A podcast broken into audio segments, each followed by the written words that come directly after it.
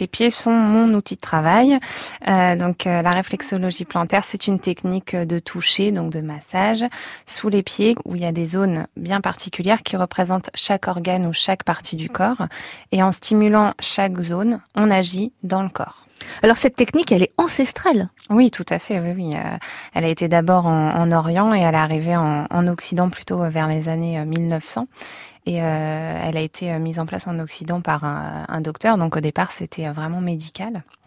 Et euh, il a trouvé qu'il y avait qu'il y avait une réaction dans le corps quand on stimulait des points précis sous les pieds.